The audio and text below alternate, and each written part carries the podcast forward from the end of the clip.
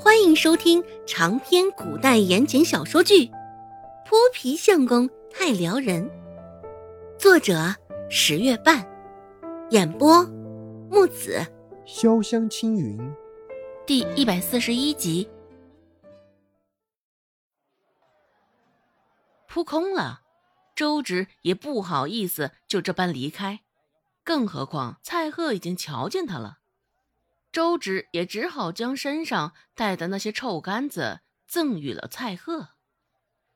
蔡贺还是冷着一张脸，对着周芷点点头，道了一个“谢”字，心里琢磨着，恐怕这就是蔡贺的极点了，能让他开尊口。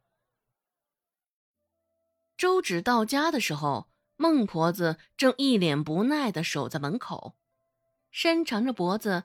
看着门口的路，等着周芷，或者说是在等着他的铜钱。看到周芷的身影，孟婆子这才松了一口气，只是眉间皱起的那道川字却是不浅。好了，伤疤忘了疼。经过这些日子，孟婆子俨然也是忘记了被顾寒生警告的恐惧。孟婆子眯着眼睛，恶狠狠的开口道：“不过是让你去镇上卖个臭干子罢了。你这臭丫头倒是好，给我磨叽到现在才回来。”孟婆子意识中觉得，周芷这时候回来，定然是在外面玩耍了。周芷脸上神色淡淡，解释道：“奶，现在镇上臭干子的摊子越来越多了。”我看咱们这生意接下来也只得先停停了。孟婆子神色一凛：“停什么停？你这小贱蹄子是想偷懒了吧？现在的天气越来越热了，若是这臭干子不能及时卖出去，恐怕这臭干子也得坏了馊了。哎，这也是浪费呀！哼，少说些没用的，有的钱不赚，是疯了不成啊？”啊，臭干子坏了，就酱料重一点，谁会发现呢？哼，在孟婆子的眼里，金钱无疑是第一位的。现在周芷这种行为，无疑就是在有钱不赚。孟婆子琢磨着，这周芷要么是吃傻了，要么就是想偷懒。不过，不管是哪一种可能性，孟婆子都不允许。孟婆子已然是利欲熏心，为了一点点的蝇头小利，甚至都能罔顾人的性命健康。周芷也是无奈。周芷开口说道：“奶，这臭干子赚到的可是一些小钱，只是咱们的口碑却更值钱啊！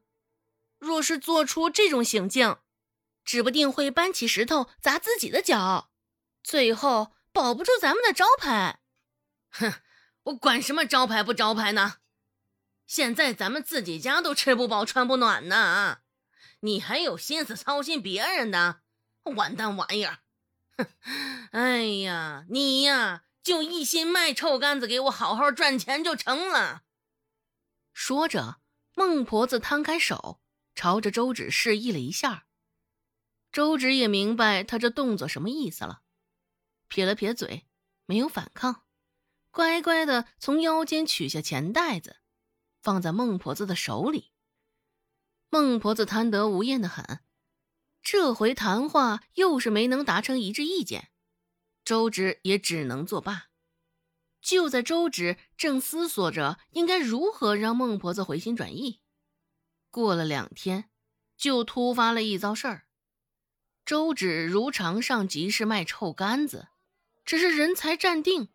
刚将身上的竹筐取下，面前就气势汹汹来了两人，一男一女，穿着青白色的布衫，看上去很普通，年纪都不是很大。男子的脸色微微有几分苍白，看上去有些虚弱，而那女子的脸上则隐隐带着怒气。周芷挑了挑眉，这么早就寻上来。看来不是什么好事儿。见他们两人在前头挡着，周芷开口，率先问道：“不知二位有什么事儿？”哼，那女子冷哼一声，没什么好气的开口道：“小丫头，你自己做了些什么？难道你自己心里没数吗？”周芷眨着眼睛，一副纯良无辜的模样，说道：“啊，我还真不知道发生了什么事儿呢。哼，你卖的臭干子都坏了，还好意思拿出来摆摊儿？自从吃了你卖的臭干子，我家相公连续几日都腹泻不止。啊，若不是因为你的臭干子吃坏了肚子，怎的会这般？”周芷依旧很淡定，也没有再忙着摆摊儿。而是挺着腰板子应对眼前的女子，周芷说道：“这腹泻不止的原因，可不只是吃坏了肚子呀！我可不知道你是不是故意这么讲，故意想要来讹我的钱。”那女子俨然也没有想到，矛头竟然会指向她自己。女子脸上的怒色较之前更为明显了。女子说道。哼你这小丫头，倒还学会推卸责任了。我相公就是因为吃了臭干子才这般的。天蒙蒙亮，我相公就爬起来往茅厕躲。这几天都是如此，你还想狡辩不成？天蒙蒙亮就开始腹泻了。周芷听着他说的话，却是长了一个心眼儿。周芷试探性的问道：“婶子。”叔的腹泻是不是常在天亮之前？且小便经常，夜间尿频。那女子也不知道他为何突然这般问，看了一眼身旁微有些虚弱的男子，点了点头。不错，的确如此。周芷继续问道：“是否常觉得腰膝酸痛，四肢寒冷？”是，你说的不错。这回不是那女子开的口，而是那男子。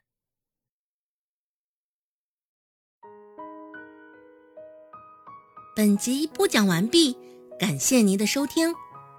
感兴趣别忘了加个关注，我在下集等你哦。